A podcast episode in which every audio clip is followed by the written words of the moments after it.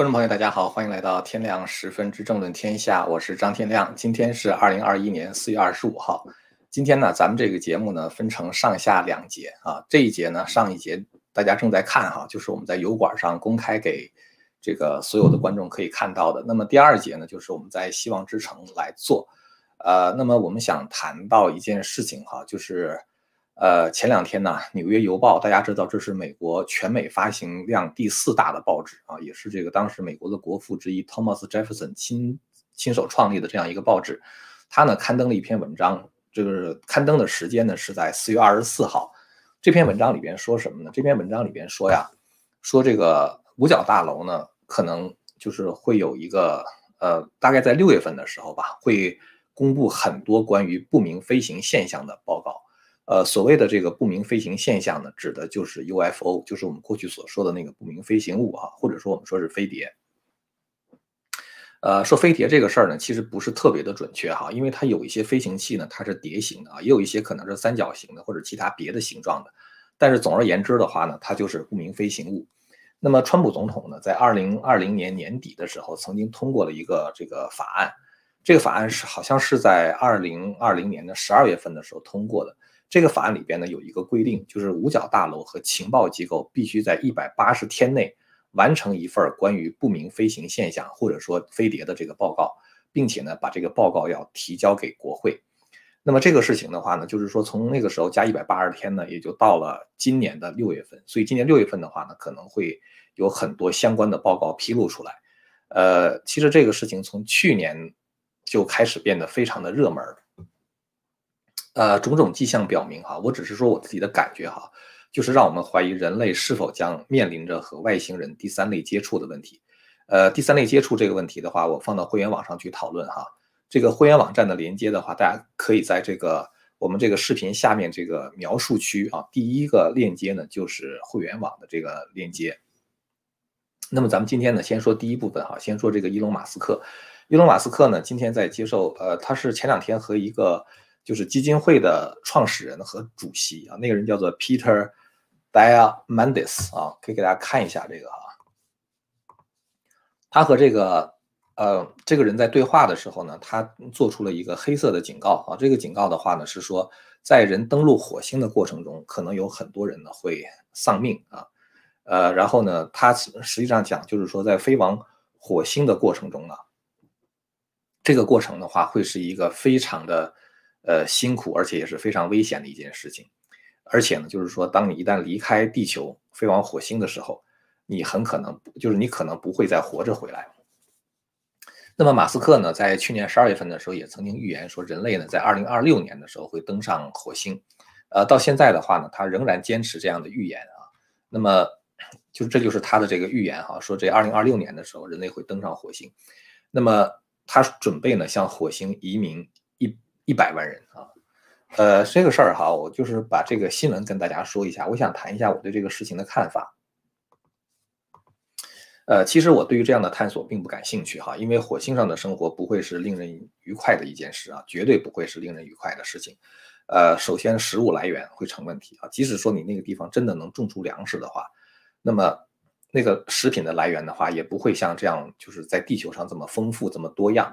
那么还有一个呢，就是重力啊，就是人不见得会适应那里边的重力啊。人的这个，呃，火星的重力呢，它只有大概地球的百分之三十八啊，所以那个地方的话，你会觉得走路飘飘的。呃，这种情况，我觉得就是说，整个人体构造，包括它的骨骼，包包括它这个血液循环系统，可能都会受到影响啊。这个是人类很难适应的一个东西。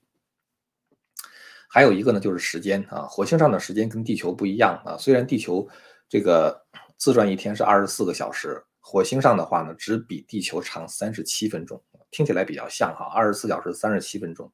但是日积月累的话呢，一天三十七分钟，你时间长了之后的话，还会造成人体生物钟的紊乱。呃，所以呢，我觉得这个火星绕这个太阳一圈这个公转时间跟地球也不一样啊，地球是一年嘛，三百六十五天，火星年呢是六百八十七天。呃，所以我觉得从重力也好，或者是这个从这个时间上也好，这个都是人类很难适应的问题。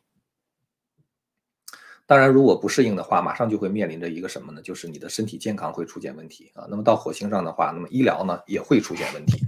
所以现在呢，这个整个这个情况哈，就是我们感觉呢，呃，就是去火星，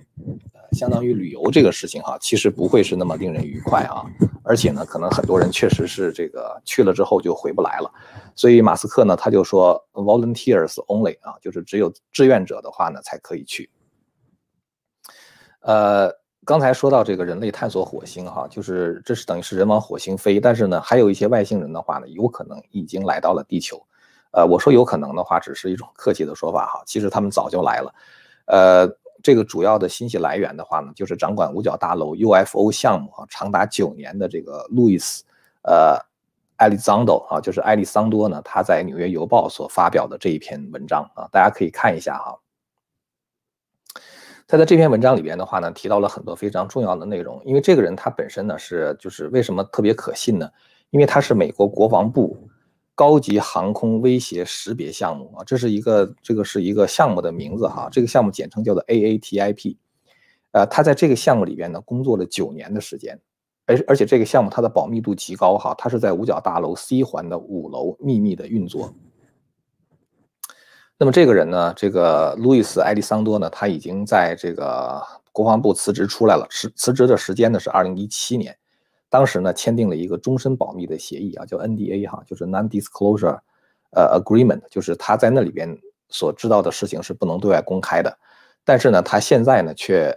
就是公开了一些他所了解到的信信息啊，或者说是情报，呃，而且呢就是公开的发表在《纽约邮报》上啊，就大家现在看到的这篇报道。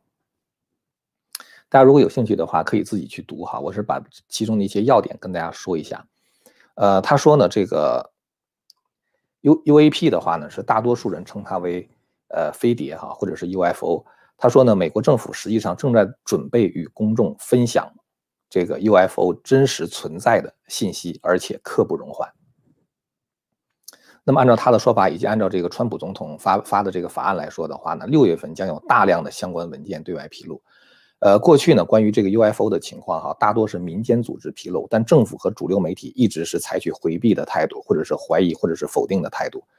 而且 UFO 事件的话，也不是最近才开始大量出现的啊。我记得我小的时候，大概在七十年代末八十年代初的时候，中国就有大量的关于 UFO 的目击报告啊，就是关于飞碟的这个目击报告。后来大陆还出了一些杂志啊，像什么飞碟探索呀，那像奥秘啊。呃，像这个科学画报啊等等，广泛的涉猎史前文明和不明飞行物这些现象，这些东西的话，都是对我们现有的对这个社会认知、对这个历史和人类生命起源认知的一种颠覆。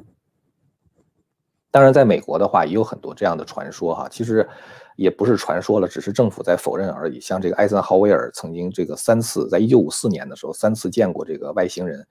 然后还有就是这个在发生在这个这个新墨西哥州的这个 UFO 坠坠毁事事件哈，就是这个罗斯维尔事件。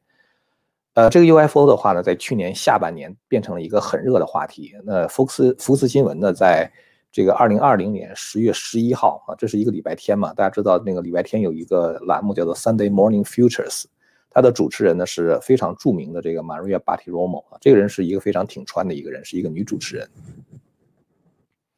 他当时在采访川普的时候，就直截了当地问川普说：“这个 UFO 到底存在不存在？”川普犹豫了一下，说：“这个问题我要核实一下啊，我的意思是说我我有所耳闻啊，就在两天前我还听到过这个说法啊，我会进行核实，好好的深入研究一下。”其实川普对这个问题回避了啊，在六月份的时候，就是过父亲节的时候，川普的儿子小川普就采访了他的父亲啊，这也是一个。大家觉得有点有有很有意思的事儿哈，就是儿子采访父亲。当时呢，小川普就追问川普，呃，是否可以透露一下外星人确有其事啊？而且呢，他说这是我唯一有兴趣知道答案的事情。然后呢，他还问这个川普是否会对外开放这个罗斯维尔哈，让我们知道那里发生了什么。这个川普总统当时回答说呢，他说确实很多人问过我这个问题，成千上上万的人想去那里看个究竟啊。然后他后边说的就非常就是意味深长了，他说我不会告诉你我对这事儿了解多少。然后后面他还是说呢，他说这个罗斯威尔是一个非常有趣的地方，很多人想知道发生了什么啊。当他被问是否会解密的时候，他说我要考虑一下要不要解密。所以这里边就是比较有意思，就是说他跟他儿子说，他说我不会告诉你我到底对这事儿了解多少，而且呢还说要不要解密的问题，我考虑一下。如果罗斯威尔没有这个事儿，当然也就没有什么需要保密的，是吧？所以实际上的话呢，就是川普知道一些事情，但是呢他不能确定他现在是否到了该解密的时候了。呃，其实我想，美国总统哈，他作为这个全世界超强的这个这个，呃，就是世界上地球上最强大的国家吧，这个最高的这个，呃，这个行政长官，那他呢一定是了解很多的情报的，但是他能否向外界透露是否有外星人，这个不是他能够决定的，谁呢？谁来决定呢？其实我我觉得也不是什么情报部门决定的，呃，有有我记我记得我看过一个采访，好像是一个笑话一样，就是奥巴马在接受。呃，一个记者采访的时候，那个记者就问奥巴马哈，他说这个外星人这个事儿到底有没有？奥巴马当时就一边笑一边说，说他们不让我说啊，大家都拿这个事情当个笑话，当时底下的人也是哄堂大笑啊。但是其实奥巴马很有可能嗯没有在开玩笑啊。呃，那到现在的话，为什么川普在去年年底突然间签署了这个要解密一些相关文件的这个法案，而且要这个让五角大楼出个报告报告给国会呢？我觉得很有可能啊，这只是我的猜测，很有可能是一些迫在眉睫的事情即将发生了啊，或者是说美国政府无法继续隐瞒啊，或者是外星人正准备公开和人类接触，所以美国人必须要，美国政府必须要做好这样的准备啊，也就是说逐步公布相关的文件，然后呢让公众做好一个心理的预期。当然我说这些话大家可以当成都市传说来对待哈，但如果这些事儿是真的话，我们就会知道人类的发展啊。对于世界各大国的政府，包括中美两国政府的话，一定是掌握着很多情况的。这个埃利桑多在《纽约邮报》的这个文章中呢，他讲了一段非常意味深长的话哈。他说：“他说这个关于这个问题的讨论哈，他说它不像我们在讨论酒，因为这个酒呢，你放的时间越长，它的味道越醇厚，是吧？这个就味就就越越纯美，越美味。”他说：“但是呢，这个。”讨论外星人的问题不是这样的，外星人这个问题的话，就像是一个腐烂的水果或者是蔬菜一样啊，在冰箱里边腐烂的水果和蔬菜一样，你尽量想保鲜，尽量延长这个事儿不要透露出来，然后就把它冷藏起来。他说，但是呢，这个事儿就像是一个，呃，它叫 rotten fruit 啊，就是一个呃已经腐败的水果或者是蔬菜一样啊，vegetables。然后的话呢，他说。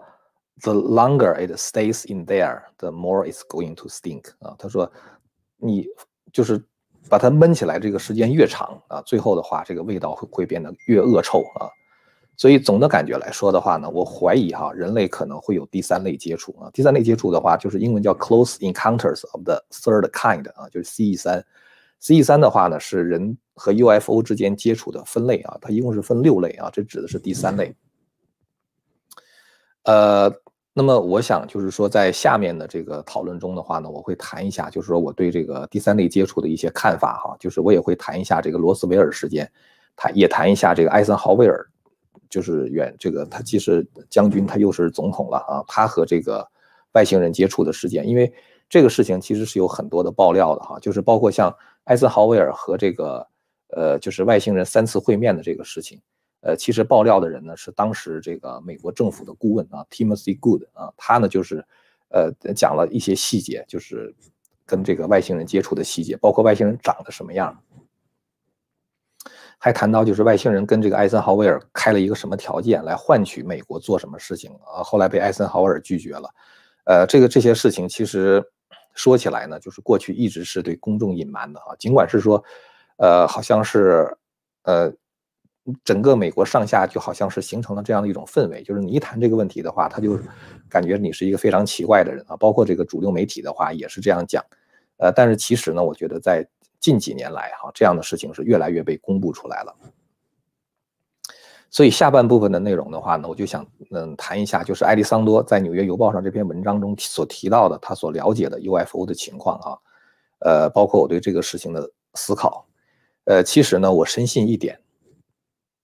就是我们现在生活的时代是一个极其特殊的时代，呃，我不知道大家是否有感觉哈，就是，呃，我觉得一般的人的话，可能都会有一种感觉，就是美国社会现在已经变得我们或者是认不出来了，或者是说它完全颠覆了我们过去对这个社会的认知啊，出现了很多违反 common sense 的事情啊，就是出现了很多违反常识的事情，像现在很多左派疯狂的做法是吧？包括大选时候出现的很多现象，就是颠覆了我们对这个世界的认知。但我相信这种颠覆仅仅是刚刚开始。呃，现在一直讳莫如深的这个 UFO 现象，似乎很大可能啊，就是要对公众开放了啊，开放讨论了。我相信这个只是第一步啊，仅仅是刚刚开始，后面还会有更多的让人更加瞠目结舌的事情会逐渐的显现出来。这些讨论的话呢，我就是准备放在这个希望之城里边哈，就接下来就是给这个会员专享的，我们油管上这些免费的用户啊，这个。我想很多人也想看会员网的内容哈，所以我说我想说一下，就是说我们的这种安排哈是这样，就是现在我们在这个希望之城呢，这个有一个优惠啊，就是你进希望之城的话，花一块钱啊，可以有七天的时间免费观看城里所有的节目啊，包括我的，包括江峰的和方伟的等等。呃，我在那里边的话呢，有这个一个。呃，完整的系列的中华文明史啊，那个中华文明史的话，不是不仅仅是讲中华文明，而是讲中华文明孕育的一种智慧。呃，中华文明是世界上唯一连续传了五千年的文明啊，就是中间没有中断过，而且留下了五千年不断的信史记载，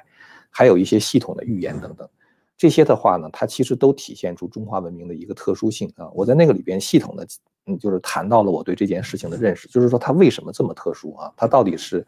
怎么？安排的啊，就是这个事情，那就在里边详细的讲。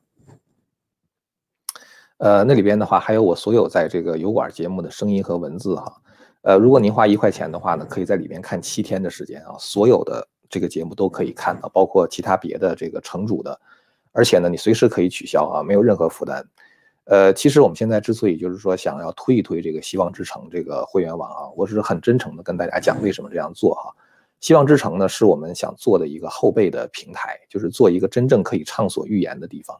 因为大家知道，包括美国在内哈，现在言论都在收紧。